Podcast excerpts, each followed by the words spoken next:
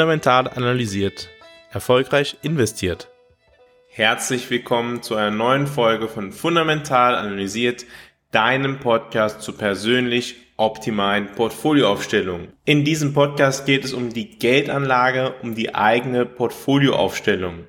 Dabei streifen wir gewöhnlich das Thema Immobilien, besprechen es aber nicht im Detail. Wir besprechen keine Investitionen in Immobilien. Allerdings hat die Entwicklung des Immobilienmarktes maßgeblichen Einfluss auf die Entwicklung von Anleihen, auf die Entwicklung von Aktien.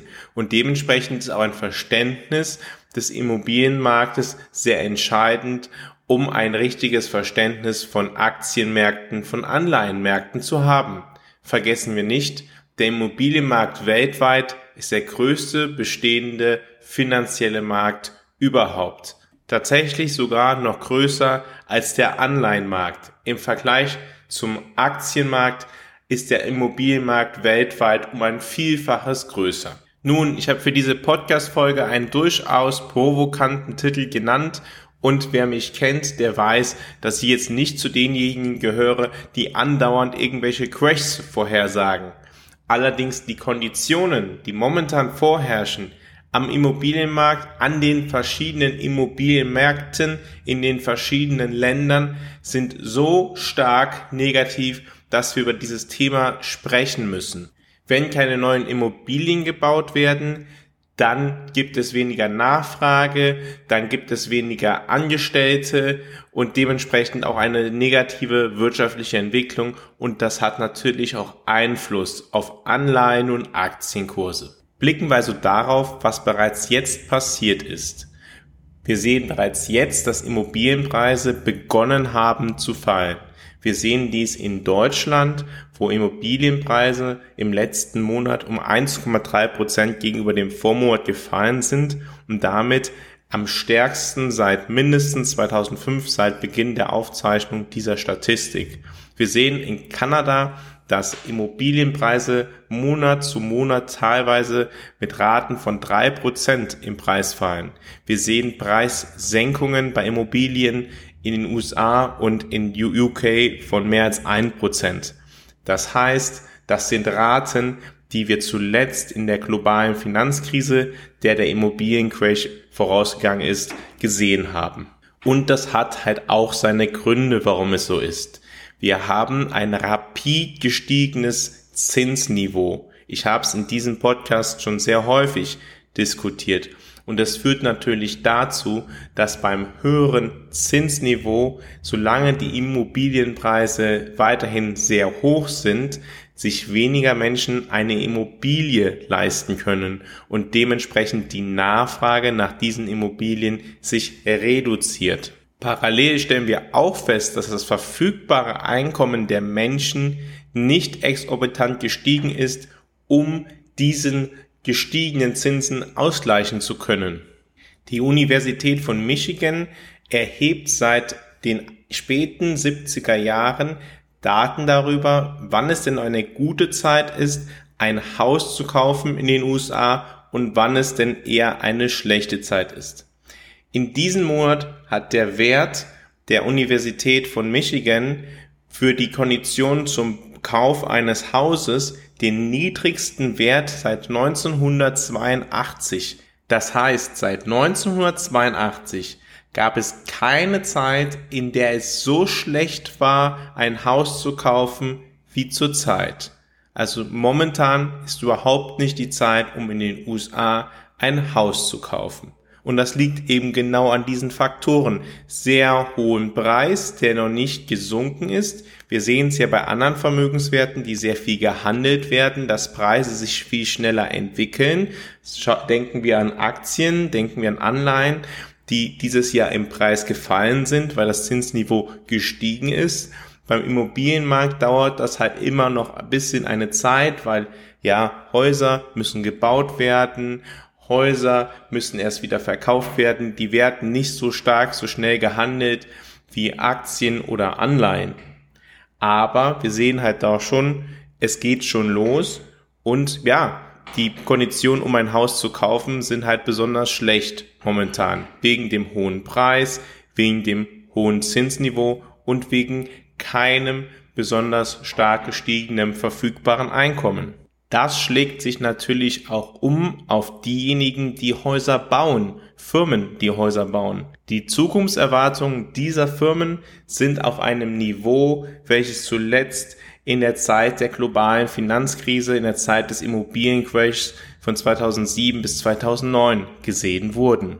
Und selbst der Höhepunkt bei den durchschnittlichen Mieten in den USA vom August sind nun seit zwei Monaten gesunken. Im August zahlte der durchschnittliche Amerikaner 2053 US-Dollar Miete. Dieser Wert reduzierte sich in den folgenden zwei Monaten auf 1983 US-Dollar. Auch Studien der Dallas Fed gehen davon aus, dass Immobilienpreise in den USA im Durchschnitt bis zu 20 Prozent fallen können durch das gestiegene Zinsniveau.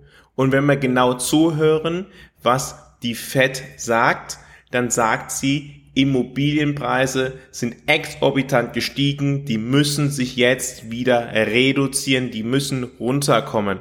Also, es ist genau das, was die Fed möchte.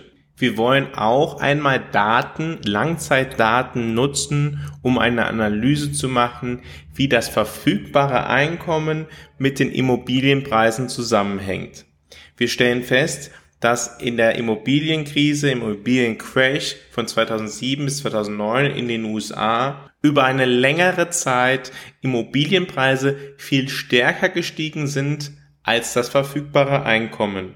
Das hat sich dann nach der Immobilienkrise wieder korrigiert und über einen längeren Zeitraum ist das verfügbare Einkommen stärker gestiegen als die Immobilienpreise. Das nähert sich jetzt in den USA wieder sehr stark an. In Kanada hingegen sieht das vollkommen anders aus. Wenn wir auf eine Grafik von 1980 bis heute schauen, dann stellen wir fest, dass in diesem Zeitraum die Immobilienpreise um 350 Prozent in Kanada gestiegen sind, das verfügbare Einkommen jedoch nur um 200 Prozent. Dementsprechend eine enorme Divergenz zwischen verfügbaren Einkommen und Immobilienpreisen herrscht. Und das ist sicherlich auch ein Erklärungsfaktor, warum gerade in Kanada besonders stark Immobilienpreise zurzeit fallen. Gehen wir noch einen Schritt weiter und blicken wir nicht nur auf die USA und Kanada, sondern blicken wir auf verschiedene Industrieländer und vergleichen wir dann den aktuellen Zinssatz bzw. das Zinsniveau die Verschuldung der Haushalte im Verhältnis zum verfügbaren Einkommen sowie den Anstieg der Immobilienpreise von 2019 bis zur Jahresmitte 2022. Dann stellen wir zunächst fest, dass in den Ländern, die wir gerade eben schon angesprochen haben, den USA und Kanada, in den Jahren 2019 bis zur Jahresmitte 2022 Immobilienpreise in den USA um 45 Prozent gestiegen sind und in Kanada um 41,7 Prozent. Allerdings auch in den Niederlanden Immobilienpreise um 39,7, in Neuseeland um 38,1 und in Luxemburg um knapp 35 Prozent gestiegen sind. In Deutschland hat es in diesem Zeitraum eine Preissteigerung bei Immobilien von 28,1 Prozent gegeben. Blicken wir nun auf die Verschuldung der Haushalte im Verhältnis zum verfügbaren Einkommen. Dann stellen wir fest, dass in Dänemark die Verschuldung besonders hoch ist im Verhältnis zum verfügbaren Einkommen. Dort beträgt die Verschuldung 249 Prozent des verfügbaren Einkommens. Danach kommt bereits Norwegen mit 241 Prozent. Auf dem dritten Platz folgt dann die Niederlande. Also wir stellen fest, in den Niederlanden ist sowohl die Verschuldung besonders hoch als auch die Steigerungsrate der Immobilienpreise in der Vergangenheit sehr stark gewesen. Auf dem vierten Platz kommt dann Australien, welches eine Verschuldung im Verhältnis zum verfügbaren Einkommen von 203 Prozent hat. Deutschland hingegen hat nur eine Verschuldung von 102 Prozent vorzuweisen. Dies ist sogar noch leicht weniger als in den USA. In den USA beträgt die Verschuldung der Haushalte im Verhältnis zum verfügbaren Einkommen nur 101 Prozent. Jetzt ist es noch wichtig, diese Informationen in einen Zusammenhang mit dem höheren Zinsniveau zu stellen. Zinsen sind ja nicht überall gleich erhöht worden. Die stärksten Zinserhöhungen hat es tatsächlich in diesem Jahr in Neuseeland gegeben. Die Zinsen sind bis zum 18. Oktober diesen Jahres um 3,25 Prozentpunkte angehoben worden. Die zweitstärksten Zinserhöhungen gab es in Kanada und den USA mit einer Zinserhöhung von 3 Prozent.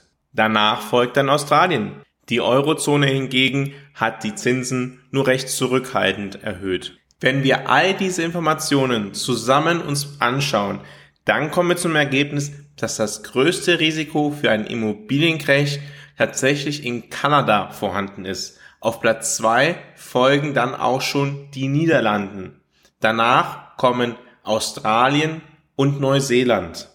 Den fünften Platz belegt dann Norwegen, Schweden, Luxemburg und danach kommen die Vereinigten Staaten von Amerika. Deutlich geringer scheint das Risiko zu sein in Finnland, Dänemark, Deutschland und noch geringer in Frankreich, Irland, Spanien oder Italien. Sehr stark auffällig ist dabei, dass vor allem Länder in der Eurozone ein geringeres Risiko haben.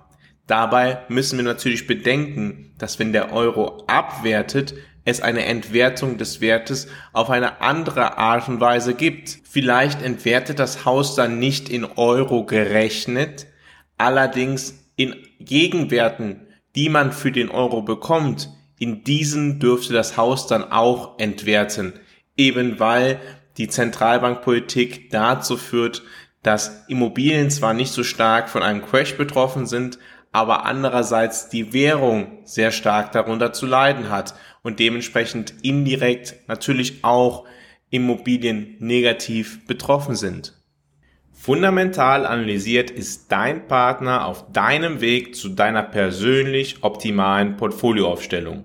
Mit einem strukturierten Prozess begleitet Fundamental analysiert dich auf deinem Weg zu deinem persönlich optimalen Portfolio. Bei Fundamental analysiert sind wir davon überzeugt, dass jeder Mensch ein persönlich optimales Portfolio benötigt. Auch du. Wenn du dich dafür interessierst, deine Chancen zu nutzen, um deinen Zielen näher zu kommen, geh jetzt auf fundamentalanalysiert.com Schau dir an, wie fundamental analysiert arbeitet und vereinbare ein kostenloses Erstgespräch. Fundamental analysiert arbeitet unabhängig von Banken oder von Vorgesellschaften. Der Weg, wie fundamental analysiert sein Geld verdient, ist durch Analysen, die dich persönlich optimieren, die für dich das Maximale herausholen. Du wirst befähigt, mit deinem Portfolio deinen persönlichen Erfolg zu erzielen. Dabei bist du auf eine Art und Weise aufgestellt, sodass du zu jeder Zeit ruhig schlafen kannst. Geh also jetzt auf fundamentalanalysiert.com, vereinbare ein kostenloses Erstgespräch und lass dich dann gegebenenfalls selbst fundamental analysieren. Die Konditionen am Markt geben Wahrscheinlichkeiten her, die sehr hoch sind für einen Immobiliencrash beziehungsweise multiple Immobiliencrashs an verschiedenen Orten in der Welt. Gegebenenfalls wird man darunter auch nochmal differenzieren müssen innerhalb der Länder. Insbesondere in den USA wird es wahrscheinlich da zu einer größeren Unterscheidung kommen müssen. Solange sich am Zinsniveau nichts ändert, beziehungsweise Zinserhöhungen so weitergehen wie von den Zentralbanken angekündigt, ist die Wahrscheinlichkeit sehr hoch, dass ähnlich wie Aktien und Anleihen auch Immobilien den Effekt höherer Zinsen zu spüren bekommen und dementsprechend als Vermögenswert im Preis reduziert werden. Immobilien sind der wichtigste Vermögenswert der Welt. Dementsprechend ist es wichtig zu verstehen, wie sich Immobilienpreise entwickeln auch wenn wir über Portfolios, die aus Aktien, Anleihen oder Gold bestehen, sprechen. Auch für deine persönliche Entscheidung, eine Immobilie zu kaufen, könnten diese Informationen einen Mehrwert liefern. Es lohnt sich, darüber nachzudenken, wie die Konditionen, die am Finanzmarkt vorherrschen, die reale Ökonomie beeinflussen und dementsprechend auch den Immobilienmarkt. Wenn du dich persönlich optimal aufstellen möchtest, kontaktiere mich jetzt über fundamentalanalysiert.com, vereinbare ein kostenloses Erstgespräch und lass dich dann gegebenenfalls selbst fundamental analysieren. Vielen Dank, dass du heute wieder dabei gewesen bist bei der heutigen Podcast-Folge von Fundamental Analysiert, deinem Podcast zur persönlich optimalen Portfolioaufstellung. Die nächste Podcast-Folge am kommenden Samstag wird sich mit dem Thema der finanziellen Konditionen am Kapitalmarkt beschäftigen und was diese eigentlich aussagen für die Kapitalmarkterwartungen. Diese lassen wir ja einfließen in unsere kurzfristige taktische Portfolioaufstellung sowie die langfristige strategische Portfolioaufstellung. Ich freue mich, wenn du bei der nächsten Podcast-Folge wie immer samstags ab 6 Uhr morgens dabei bist und verbleibe bis dahin wie immer mit einem fundamental analysiert, erfolgreich investiert.